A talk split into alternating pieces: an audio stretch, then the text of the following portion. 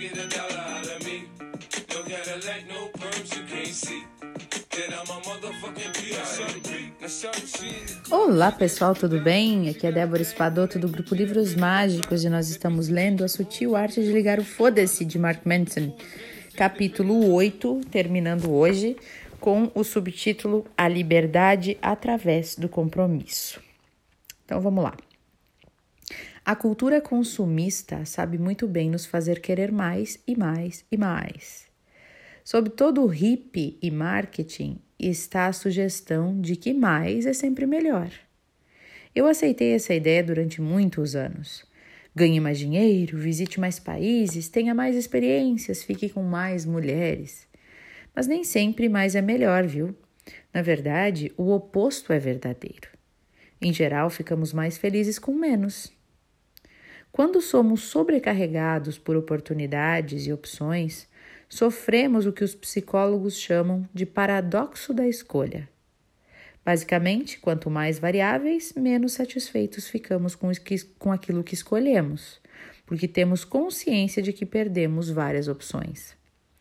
Então, se você escolher um entre dois lugares para morar, provavelmente se, se, sente, se sentirá confortável e confiante de que fez a escolha certa.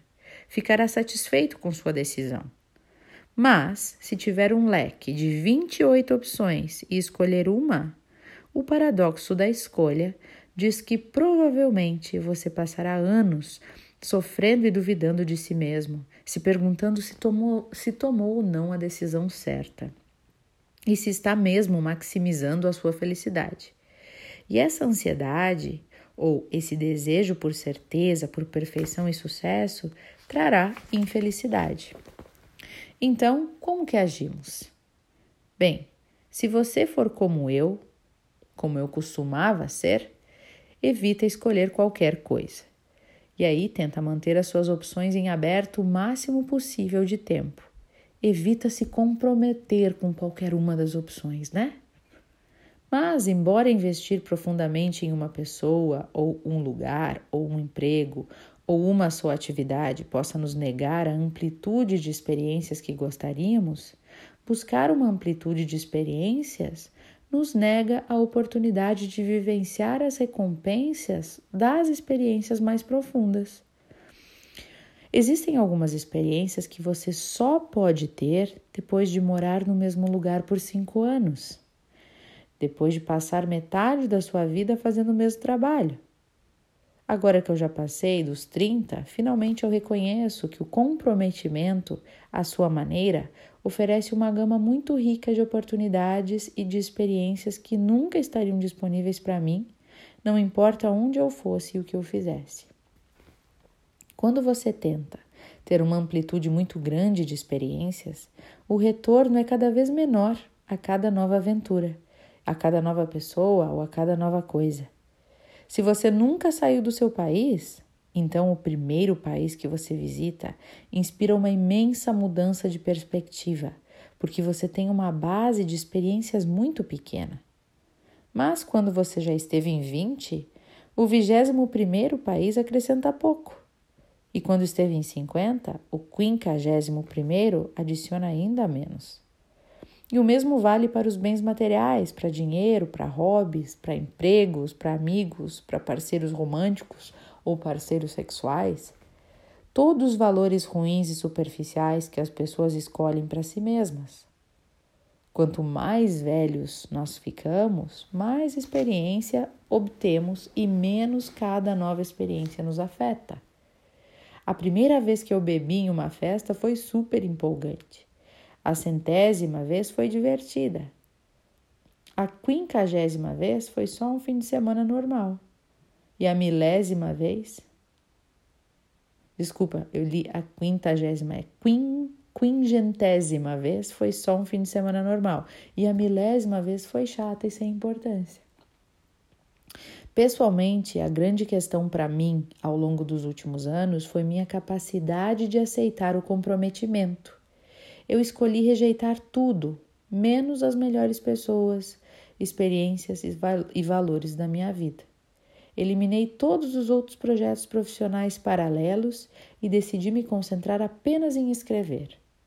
Desde então, o meu site se tornou mais popular do que eu jamais teria imaginado. E eu me comprometi a ficar com uma só mulher a longo prazo. E, para minha surpresa, achei isso mais recompensador que qualquer um dos casinhos, encontros e noites de sexo ca casual que eu tive no passado. Assumi um compromisso com uma única cidade e passei a cuidar melhor das minhas poucas amizades importantes, genuínas e saudáveis. E com isso eu descobri algo improvável. Existe uma liberdade e uma libertação no compromisso. Encontrei mais oportunidades e mais aspectos positivos ao rejeitar alternativas de distrações e favorecer o que me importa de verdade. O compromisso, gente, ele liberta, porque deixamos de lado as distrações com o que é insignificante e frívolo. Liberta porque foca a nossa atenção nos direcionando no que é mais eficiente em nos tornar saudáveis e felizes. O compromisso torna a tomada de decisões mais difícil e elimina o medo de sair perdendo. Desculpa, o compromisso torna a tomada de decisões mais fácil, não sei porque eu li difícil, e elimina o medo de sair perdendo. Sabendo que o que você já tem é bom o suficiente, porque se estressar buscando mais não faz sentido. Para que mais, mais e mais, né? O comprometimento permite que nos concentremos em objetivos importantes e obtenhamos mais sucesso do que seria possível sem ele. A rejeição das alternativas nos liberta. Abrimos mão da constante busca da amplitude sem profundidade e do que não se alinha aos nossos valores mais importantes e às medidas que escolhemos. Sim, é provável que a amplitude de experiência seja necessária e desejável quando somos jovens. Queremos fazer tudo, né? Afinal, precisamos explorar o mundo e descobrir no que vale a pena investir. Mas a profundidade é, é onde o verdadeiro tesouro está. Mas a profundidade é, é para trazê-lo à tona, né? E você precisa cavar fundo e assumir um compromisso com o que quer que seja, com o que for importante para você. E isso vale para relacionamentos, carreira e para a construção de um bom estilo de vida. Vale para tudo. E assim a gente encerra o capítulo 8. E é muito interessante, né, gente, o que ele fala que é bem verdade. Quando a gente é jovem, a gente quer experimentar de tudo, né? A gente que tem várias possibilidades, a gente quer tudo, a gente quer ir para o mundo. E aí chega um momento que a gente meio que entra na síndrome do saco vazio, né? A gente quer tudo, tudo cada vez mais, mais e nada é satisfeito, nada satisfaz, porque a gente está fazendo tudo meio de forma supérflua. A gente não está se aprofundando naquilo e criando realmente laços, raízes, que é os laços que nos que tocam o nosso coração, que entram profundamente, né? Então, quando a gente começa a criar esses laços, a gente começa a perceber aonde investir a nossa energia e o nosso tempo. E eu percebo que quando a gente tem muitos projetos, que nem ele fala que se concentrou só em escrever, né? Quando a gente tem muitos projetos acontecendo, a gente fraciona a nossa energia.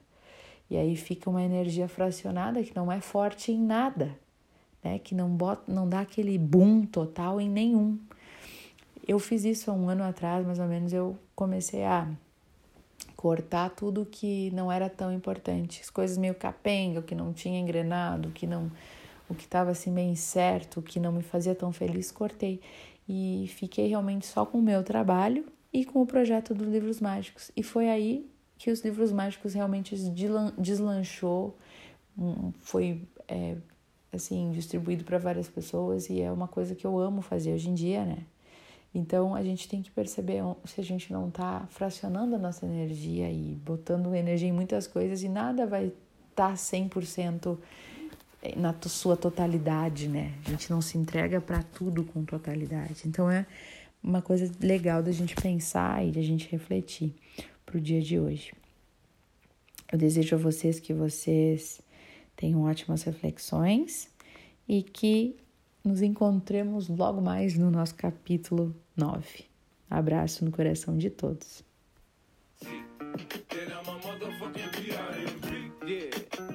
Hollywood, they say there's no business like show business.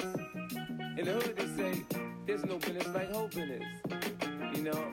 They say I talk a little fast, but if you listen a little fast, I ain't got to slow down for you to catch up, bitch.